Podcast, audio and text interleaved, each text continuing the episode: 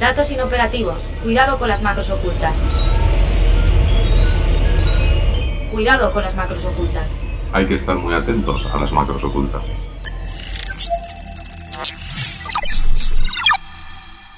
Cuidado con las macros ocultas. Un podcast de 480.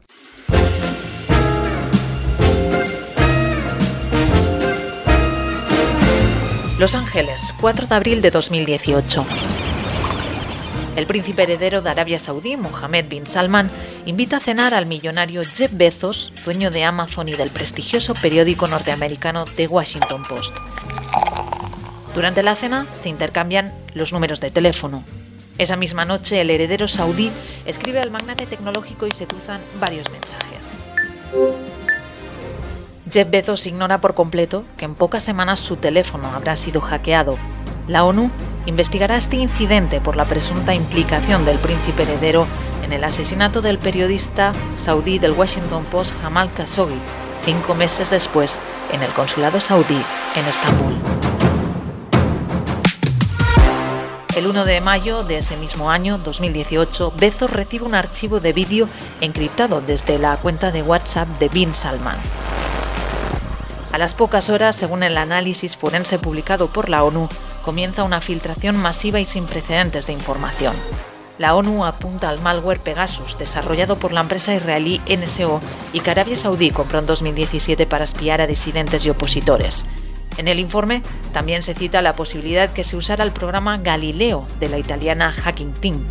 El pirateo del teléfono de Bezos se produce justo en el mismo momento en que los teléfonos de tres colaboradores cercanos del periodista Khashoggi son también hackeados de la misma forma. Tras la desaparición del periodista saudí, The Washington Post comienza una cobertura especial sobre la investigación y sobre los posibles vínculos del príncipe heredero con el asesinato. Poco después, en lo que parece un intento de amenaza, el propietario de Amazon recibe una foto de una mujer que se parece a la mujer con la que tiene una aventura, algo que se desconocía públicamente.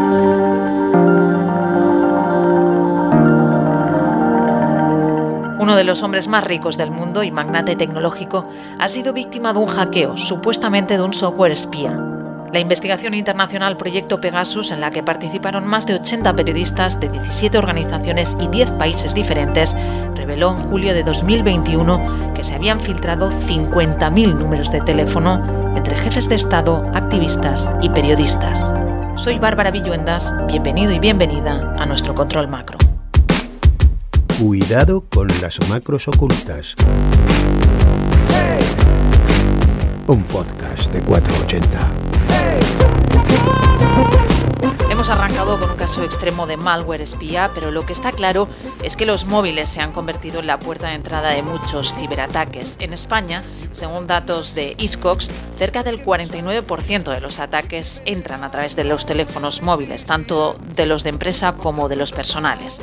Pegasus, ese spyware del que se habla mucho últimamente porque supuestamente habría hackeado los móviles de 60 dirigentes catalanes independentistas, es el mismo software que infectó el móvil del periodista español Ignacio Zembrero. Durante muchos años fue corresponsal del país en Marruecos y ahora escribe para el Confidencial. Ignacio nos ha contado cómo y cuándo se da cuenta de que su teléfono ha sido hackeado y qué consecuencias le ha traído.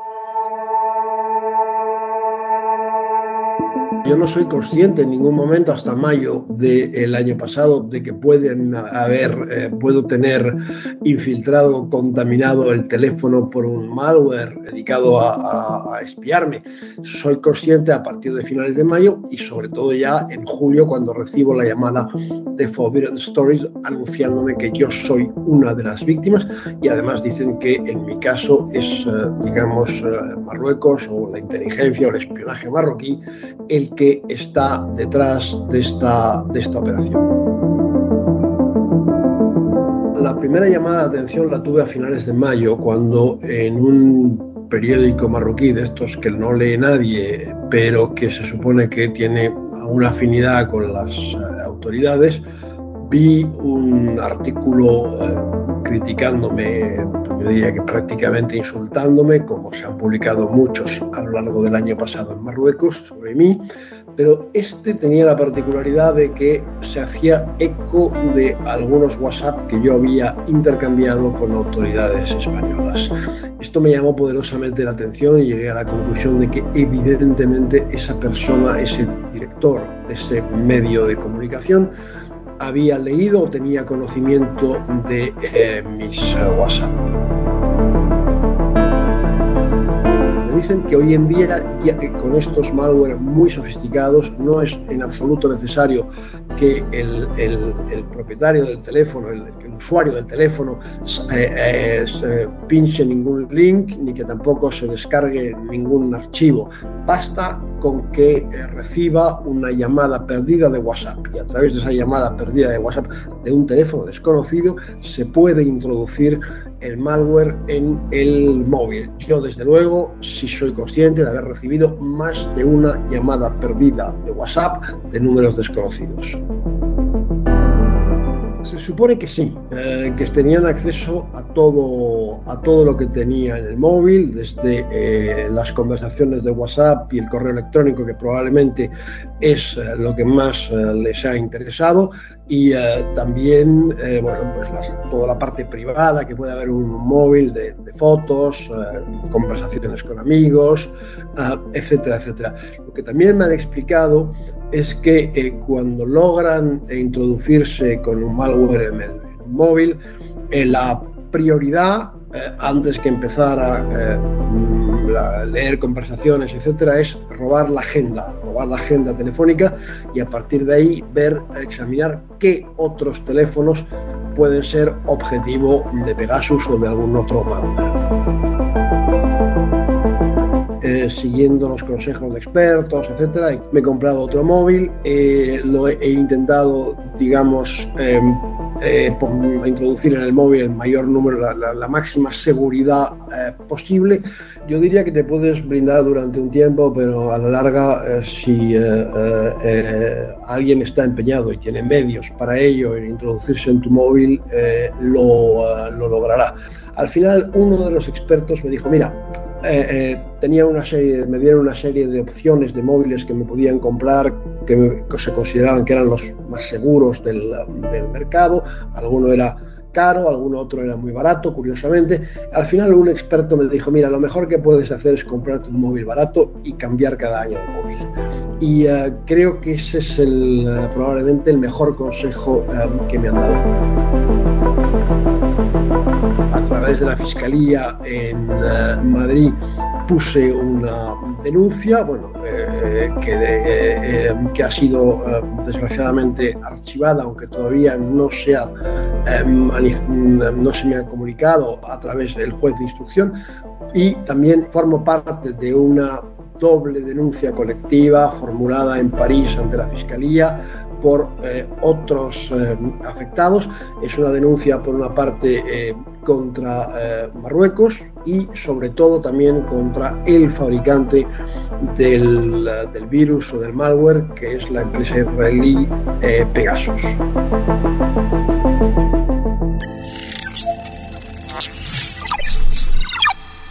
Hoy tenemos en nuestro control macro a Fernando Ramírez. ¿Qué tal? Bienvenido. Muchas gracias por acercarte a nuestro control macro. Hola, Bárbara. Encantada y muchas gracias por, por contar con mi participación. Vamos a presentarte. Eres CEO de Ispasec, una de las empresas, o podríamos decir la empresa de servicios de seguridad más longeva de España. Tienes casi 15 años de experiencia en el sector. Ispasec es la empresa que desarrolló Virus Total, comprado en 2012 por Google, y podríamos decir que es el germen, el embrión de que ahora Google vaya a instalar en Málaga el Centro de Excelencia en Ciberseguridad. Fernando, lo que acabamos de escuchar parece un fragmento de una película de espías, pero no, no es eh, ficción, es realidad. ¿Crees que somos suficientemente conscientes las personas, las empresas, de los riesgos de los móviles, de que realmente podemos estar llevando un espía en el bolsillo?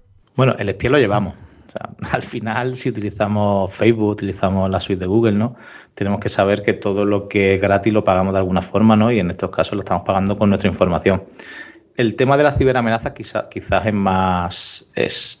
No lo conoce todo el mundo y sí que podemos hablar de dos tipos de amenazas. La que intenta robar información, la que estamos sujetos cualquiera, cualquier persona que tenga un dispositivo, y después la ciberamenaza que puede tener una persona que tenga cierto grado de influencia, que tenga dinero, que tenga poder, ¿no? que digamos están utilizando una serie de, armas, ¿no? de ciberarmas, que están solo a solo tienen acceso a algunas potencias, ¿no? algunos, digamos, eh, centros de inteligencia, ¿no? y eso no, está, no, no, tendríamos por qué sentirnos objetivos todos porque no lo seríamos de esas ciberarmas como puede ser Pegasus, ¿no? Hay muchísimas, pero, pero existen otras que sí que el usuario tiene que estar concienciado, ¿no? De que al final existen otra serie de amenazas como puede ser un troyano bancario que existe para, dispositivos móviles, para robar los dobles factores de autenticación, que es así que tendríamos que tener concienciación todos, ¿no?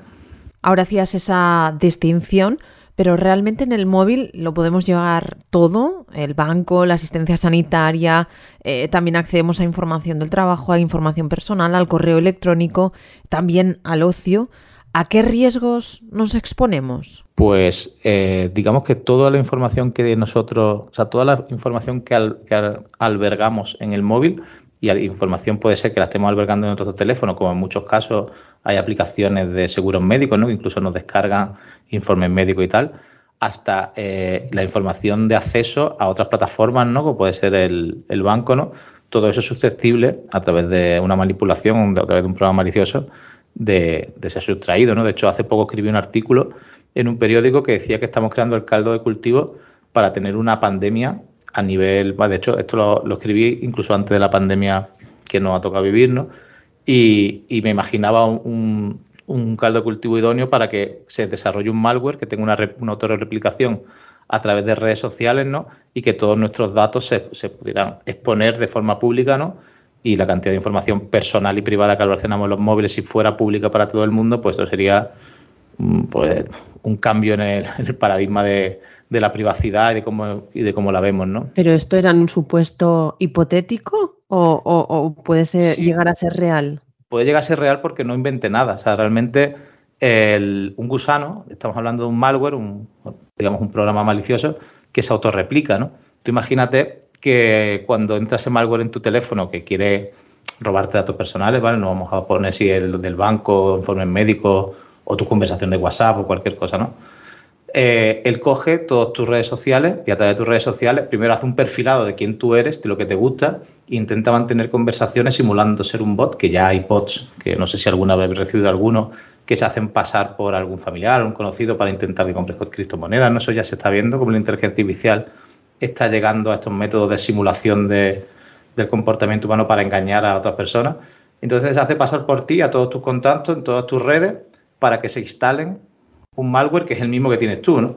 Entonces tú también haces como de, digamos, de, punta de lanza y ahora tú, a través de tu contacto, infectas a otra red de contacto, que ahora va a infectar a otra red de contacto y quizás sea cuestión de horas, de pocos días, que todo el mundo esté infectado por ese malware, ¿no? la, respuesta a tu pregunta es que digamos que tenemos toda la, o sea, los malos saben cómo hacerlo, ¿no? O sea, la tecnología existe, pasa que todavía no ha ocurrido, o sea, que puede ser cuestión de tiempo, ¿no? Mm. Y, desde el punto de vista de las organizaciones, de las empresas, ¿cuidan suficientemente de los dispositivos móviles? ¿Las empresas protegen suficientemente los móviles? Yo creo que la herramienta existe, ¿no? De hecho, eh, cada vez veo más como tanto Microsoft como Google, dentro de su suite de empresas ¿no? de, gestión corporativa de dispositivos, incluyen un montón de, de controles, los cuales podemos incluso borrar a un trabajador la información de parte de la empresa en el momento de que se vaya de, la corporación mecanismos existen y yo creo que las grandes sí que lo, sí que lo tienen en cuenta, ¿no? Quizá meter a todo en el mismo saco se ha arriesgado, pero sí que es verdad que las empresas grandes, empresas IB35, empresas digamos que, que ya muchos años invirtiendo en ciberseguridad, sí que tienen esa madurez y sí me atrevería a decir que lo tienen bastante en cuenta. Hay otras empresas que acaban de empezar en ciberseguridad hace pocos años y quizá el móvil pues sea uno de los últimos pasos que, que se dan por prioridades, ¿no? Pero, pero que sí que me atrevería a decir que la empresa lo tiene, lo tiene en cuenta. Llevamos ya unos minutos hablando de la seguridad en el móvil, pero ¿cuál es o debería ser la primera línea de defensa en una organización?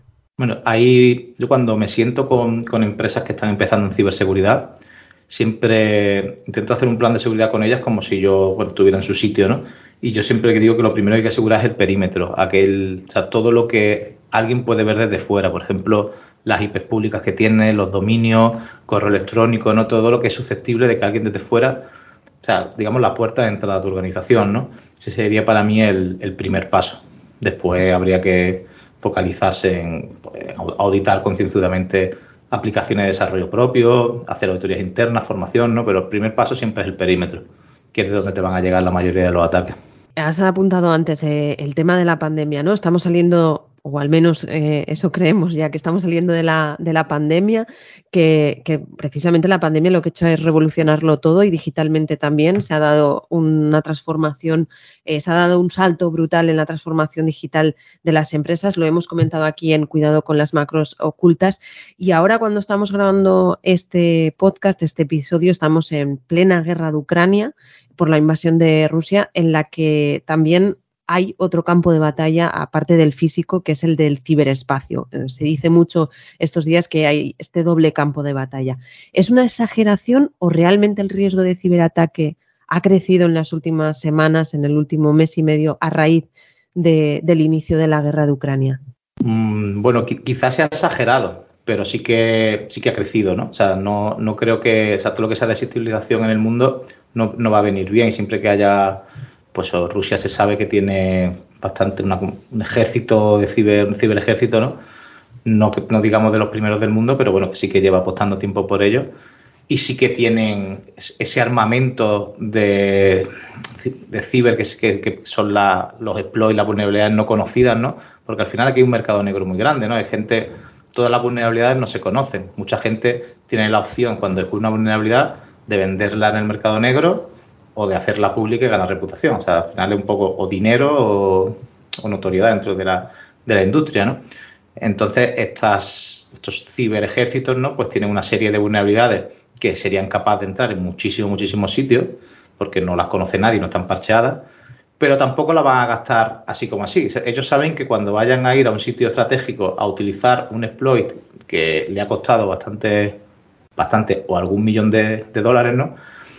Cada vez que lo utilicen tienen el riesgo de que pueda ser detectado y que Microsoft en este caso o la empresa que fuese se, diese cuenta, lo parcheara y ya ese exploit esa ciberarma deja de valer. Entonces tampoco ellos van a ir gastando eso, ¿no? O sea, digamos que cuando hablamos de ejército no estamos hablando de que van a ir a hackear la página web de cualquier sitio y nada, sino que van a ir a un objetivo que, que teóricamente va a estar bien securizado y a que utilices esta ciberarma no vas a poder entrar. Entonces tampoco ellos van a ir gastándolo indiscriminadamente, ¿no? Y en el marco de esta ciberguerra, eh, leía en la newsletter de Mixio, de la que ya hemos hablado en alguna ocasión, hemos mencionado aquí en Cuidado con las macros ocultas, leía que los hackers ucranianos han lanzado spam telefónico masivo creando bots para informar a los rusos de la guerra. Ya sabes que Putin ha prohibido la utilización de, la mención guerra para referirse a la invasión de Ucrania. Pero yo me pregunto, ¿por qué los móviles? ¿Están formando también parte de batalla en esta, eh, en, esta batalla que se libra en el ciberespacio? ¿Por qué los móviles? Porque el móvil lo tiene todo el mundo. Mira, hay un caso que quizás sea más, digamos, más impactante de forma de mediáticamente del que comenta. Eh, la, la, tensión que vive o guerra ¿no? que vive Palestina con Israel. Está claro que Palestina no tiene ningún ejército que pueda medirse contra Israel y en, caso de, en el caso ciber igual, ¿no? Pero sí que hay mucha gente afín a, lo que pasa con Palestina, ¿no? Entonces desarrollaron un, malware que, bueno, no era tampoco un malware, un software espía, sin malware, pero digamos que lo único que hacía era interceptar la, cámara web.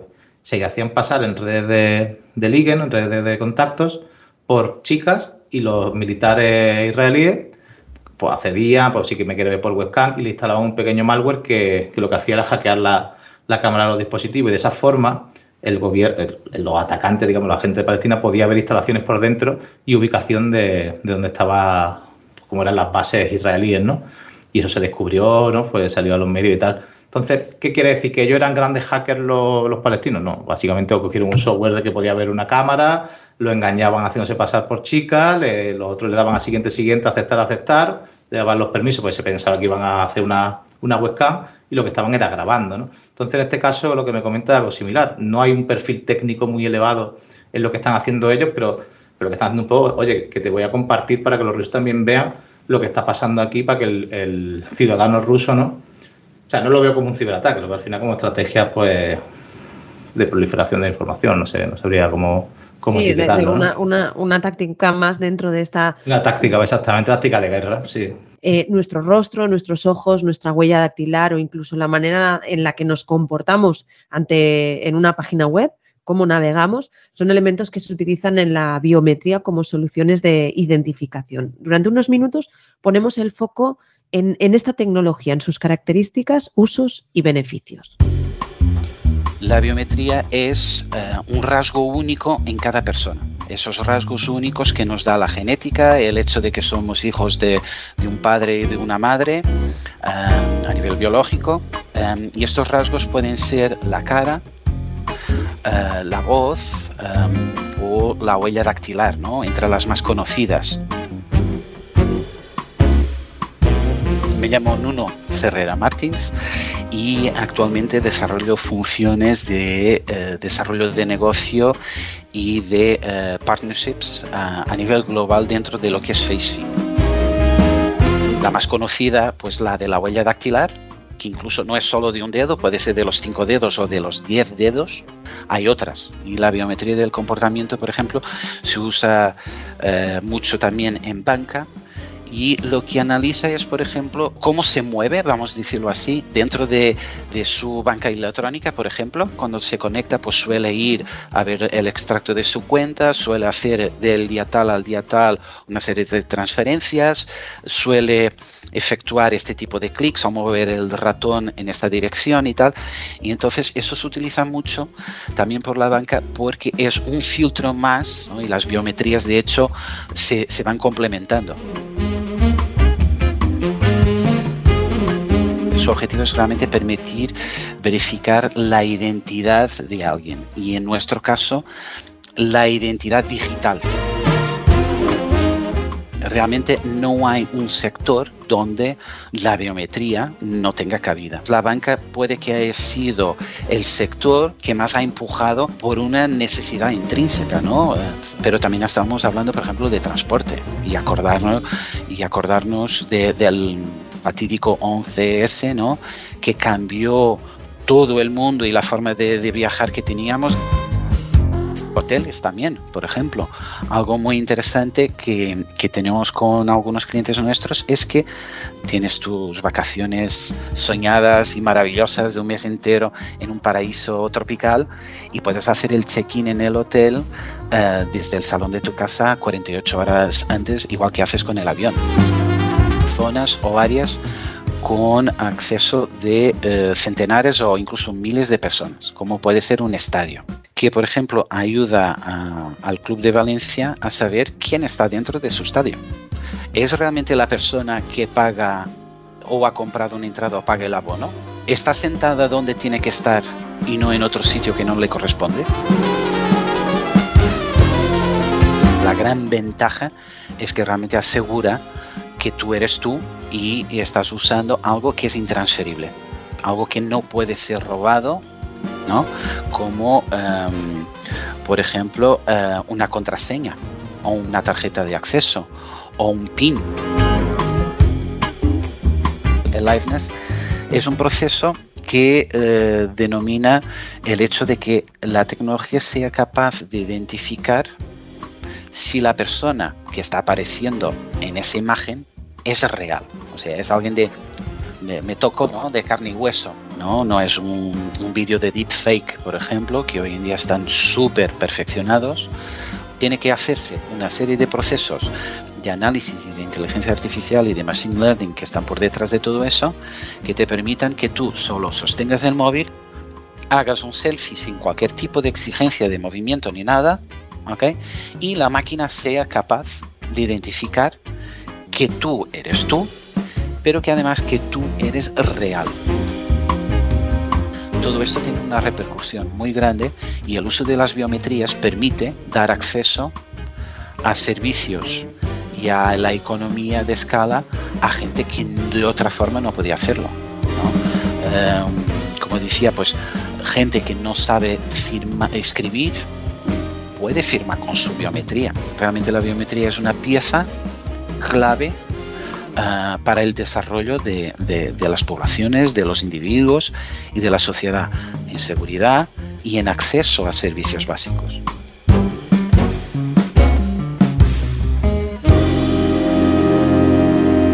Fernando, volvemos contigo. Nos decía Nuno Ferreira Martins de FaceFi que las soluciones biométricas han extendido a muchos sectores, sobre todo a raíz de la pandemia, porque además son una tecnología sin contacto que facilita la accesibilidad además a, los servicios digitales. ¿Vamos a ver cada vez más este tipo de soluciones como una capa extra de seguridad? Sí, yo creo que al final es la única, la mejor manera, no voy a decir la única, la mejor manera de protegernos ante ataques, por ejemplo, de phishing que tenemos, ¿no? El tener un doble factor y que sean de, de, forma tecnológica independiente, pues cada vez la veremos, la veremos más y, sobre todo que no tenga mucha iteración con el, con el usuario, ¿no? Que no sea una aplicación aparte que tenga que instalarse, ¿no? Puede ser la huella dactilar, el iris, incluso en algunos casos también se ha visto, no tanto en la realidad, sino mucho en las películas, ¿no? Pero quizás lleguemos a ello, ¿no? Y buscar maneras de identificarnos a nosotros mismos como bien ha dicho el compañero antes, temas de comportamiento, cómo utilizamos las webs y tal, pues significará una parte, pues, el futuro de, de la autenticación, ¿no? Y también hemos oído mencionar a Nuno los deepfakes, esos vídeos sintéticos creados con inteligencia artificial. Tú has ah, hablado de, ingeniería social y precisamente son vídeos que cada vez son más eh, sofisticados. Hemos hablado de ello no hace mucho aquí en Cuidado con las Macros Ocultas con Unai Elordi y Clara Jiménez Cruz.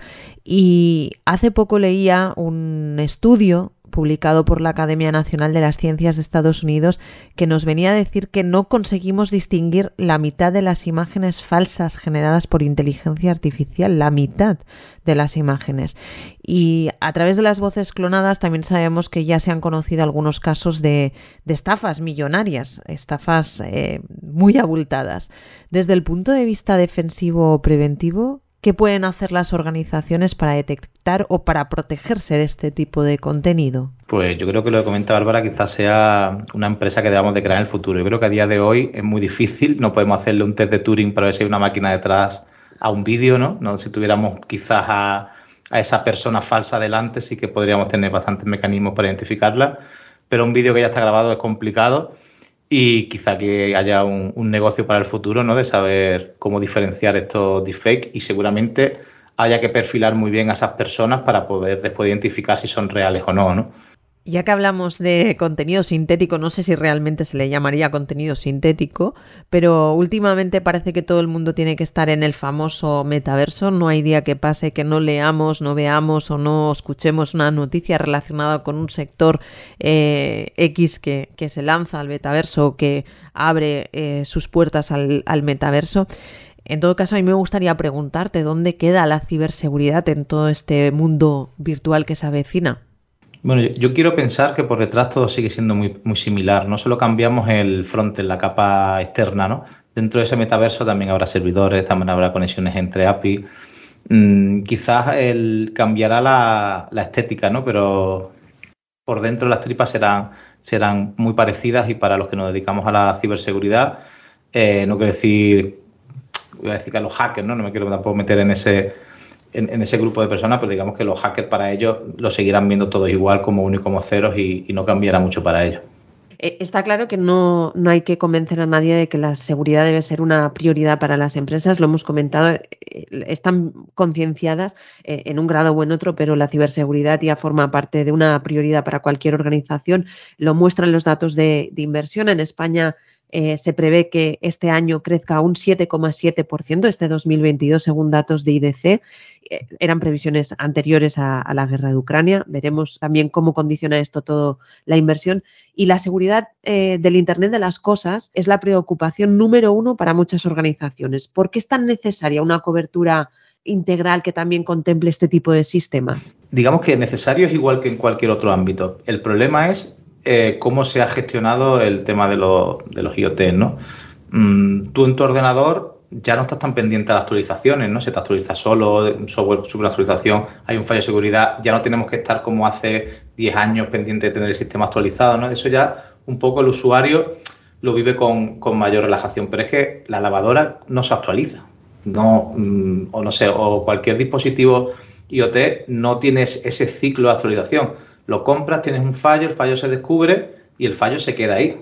No hay manera, o sea, hay determinados dispositivos que sí que se pueden autoactualizar, la gran mayoría no, y, hay otros dispositivos que sí que tienen actualizaciones que tienes que ir tú manualmente a hacerlo, ¿no? Yo creo que el problema es más del ecosistema, de cómo se ha gestionado la seguridad de estos dispositivos en diseño o cómo no se ha querido hacer de otra forma por costes o simplicidad. También son software mucho más livianos tecnológicamente de lo que es un portátil a día de hoy, un dispositivo móvil que tenemos.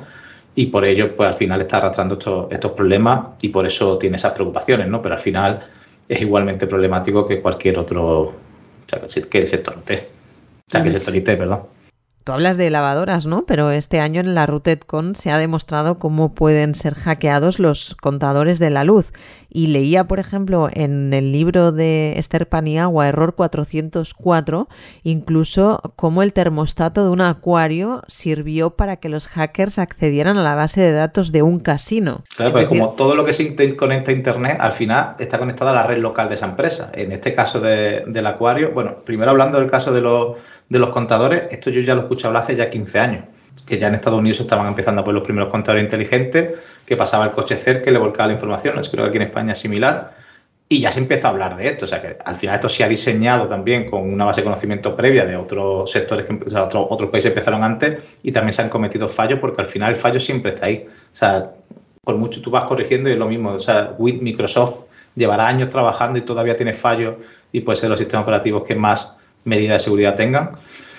Y al final la, ciberseguridad es eso, ¿no? Eh, siempre estamos solucionando fallos y cuando más medidas de protección metemos, llega alguien y se la salta, ¿no? Y referente al acuario, el problema es ese, de que los dispositivos IoT al final se están conectando y nadie repara la seguridad de ese termostato, pero lo conectas a Internet, ¿no? Y al final está conectado a esa red local que le está dando, como hablábamos al principio, ¿no? De ese perímetro que es lo primero que es, que securizar. Si hackeo el termostato, accedo dentro de la red, ya me he saltado al perímetro, ¿no? Y ya estoy dentro y tengo dentro otro abanico de, explotación diferente al que me tengo fuera, ¿no? Y, y por en este caso se hackeó el, ese, ese casino, ¿no? Y en el lado opuesto se sitúa una tendencia de personas que optan por teléfonos tontos, que es la manera de llamarlos a, esos teléfonos eh, no inteligentes, ¿no? Para evitar pues tener un sinfín de aplicaciones o no estar hiperconectados, que sería eh, el, término contrario a la hiperconexión que, permite el Internet de las Cosas. Eh, ¿Serían estos teléfonos tontos la opción mejor para protegerse? yo si alguien lo hace eso, no siempre sospecharé que, tramará, ¿no? Que, tendrá por detrás, ¿no? Porque al final es la solución, realmente es la solución para estar tranquilo.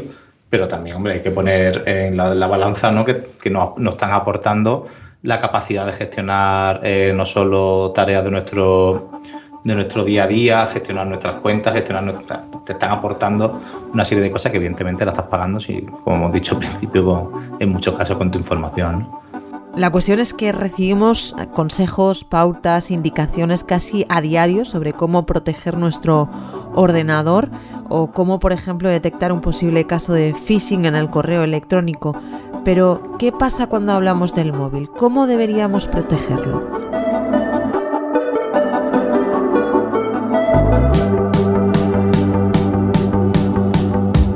Nadie mejor para hablar de buenas prácticas y de seguridad en el móvil que Ángel López. Él es fundador y CEO de Sofistic, unidad de ciberseguridad de 480. ¿Qué tal Ángel? Bienvenido. Muchas gracias por acercarte a nuestro control macro. Muy buenas, gracias por llamarme, un placer. ¿Dónde está el riesgo realmente? ¿En los teléfonos personales, en los corporativos o en ambos? ¿Dónde tenemos que poner el, foco los usuarios y usuarias? Bueno, el foco tenemos que ponerlo en cualquier tecnología y, sobre todo entenderla, ¿no? Porque puede venir dentro de cualquier elemento de cualquier sistema de información. puede, puede, haber una vulnerabilidad o puede haber algún tipo de, riesgo. Eh, y más que dar una receta, una ABC de qué cosas son las más recomendadas, yo te diría que lo fundamental es que los usuarios entiendan la tecnología, la entiendan, entiendan para qué la están utilizando y en, consecuencia apliquen sus medidas. Dicho esto, algunas pequeñas recomendaciones eh, pues son las típicas que estamos diciendo siempre sobre los passwords que deberían de cumplir unas medidas mínimas de seguridad tanto en robustez como en almacenamiento, como en no repetir los passwords en múltiples eh, plataformas, aunque hay una tendencia a que los passwords eh, sean sustituidos por otros sistemas de autenticación, ¿no? como mencionaba eh, Román en el tercer episodio que, tuvimos con nosotros. creo que hasta que lleguemos a ese punto, eh, todavía tenemos que ser muy conscientes de cómo utilizamos esos passwords, ¿no? No obstante, el password no es el único sistema de autenticación. Tenemos otros sistemas como son el segundo factor, por ejemplo, y la biometría que es precisamente de lo que hablábamos hace unos minutos con Nuno Ferreira Martins de FaceFi sobre estos sistemas, soluciones de biometría que ayudan a, ofrecer una capa extra de seguridad. Y, en todo esto, Ángel, eh, ¿qué tipo de tecnologías nos pueden ayudar a proteger más eh, nuestros dispositivos? Yo diría que la primera conciencia del usuario debe de ser eh, no confiar en ninguna tecnología.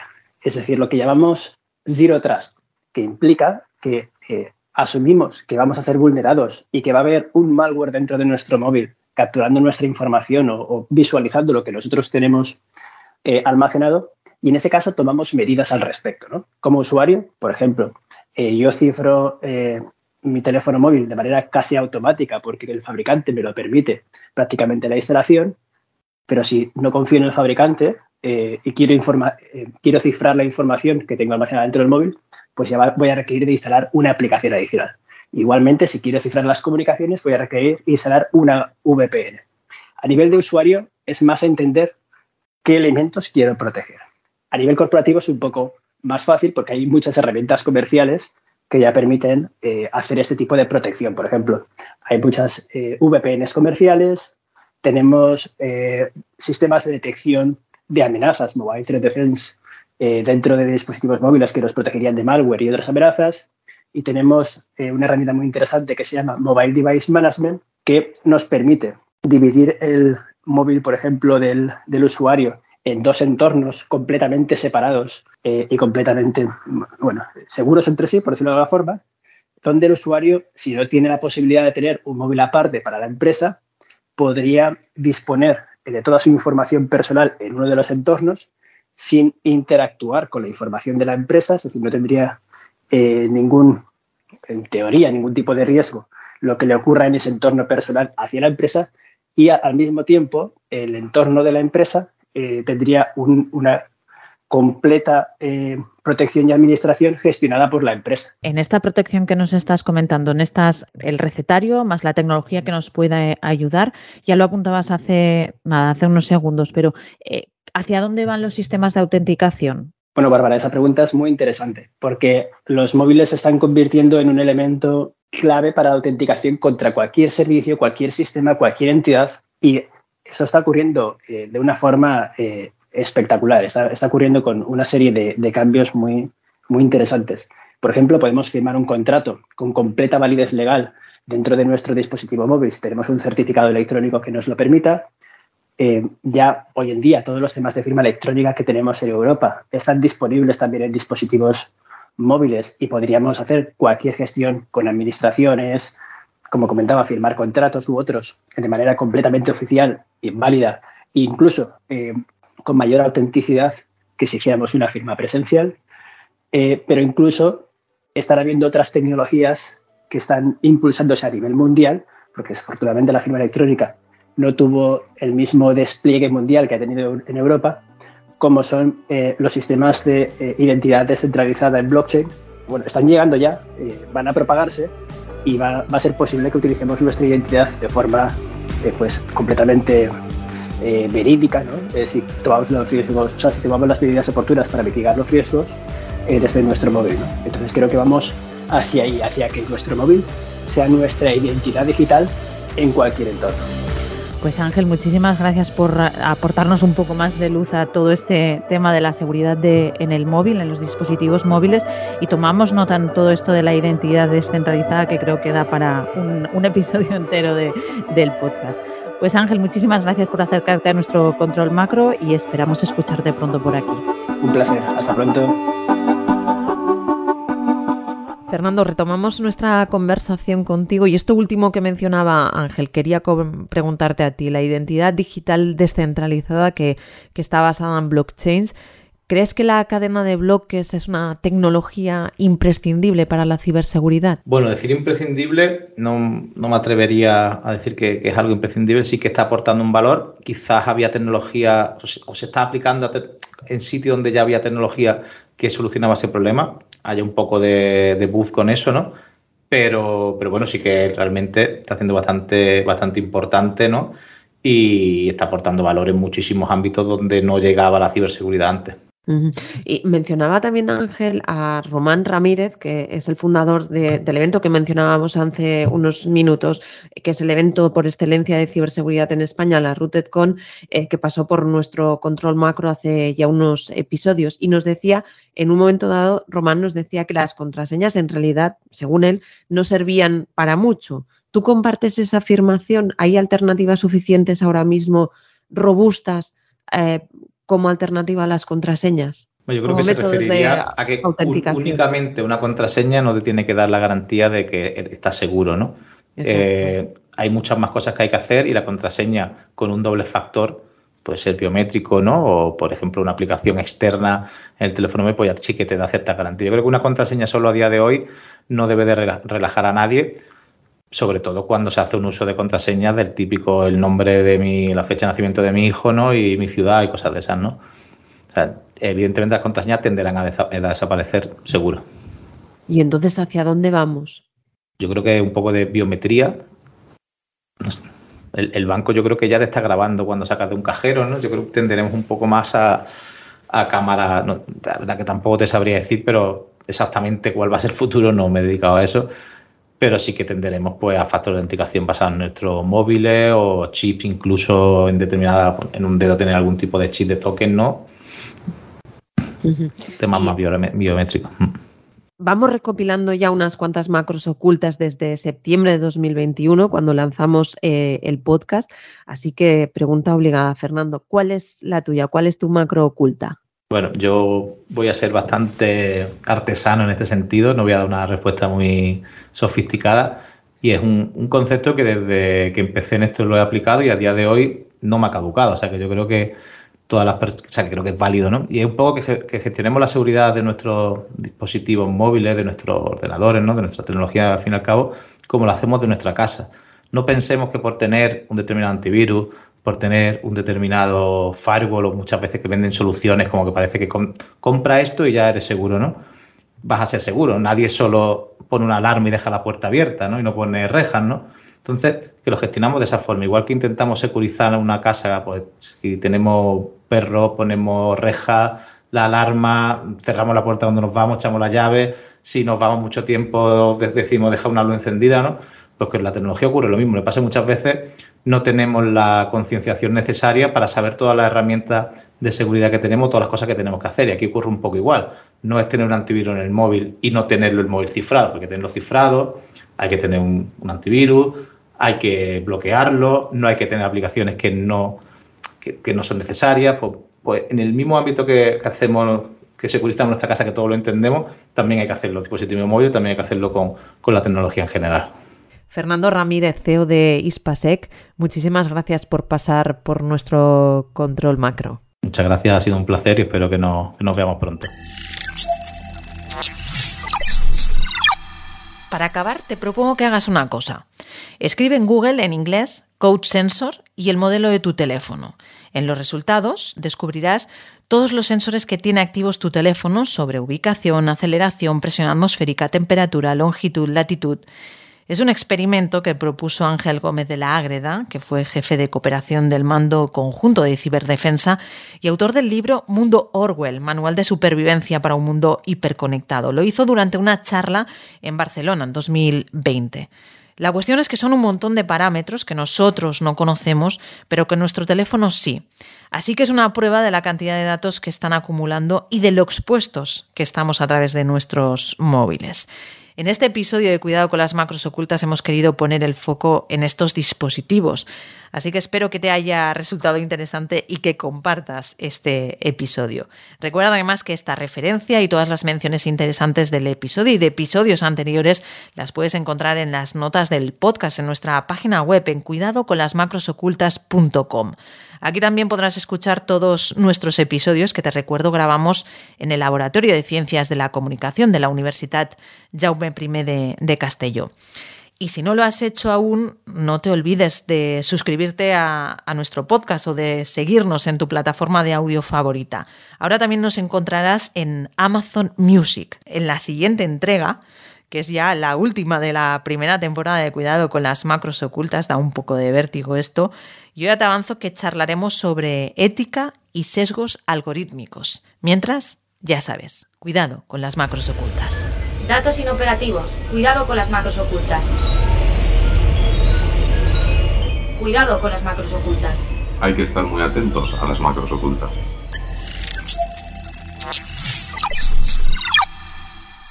Cuidado con las macros ocultas, un podcast de 480.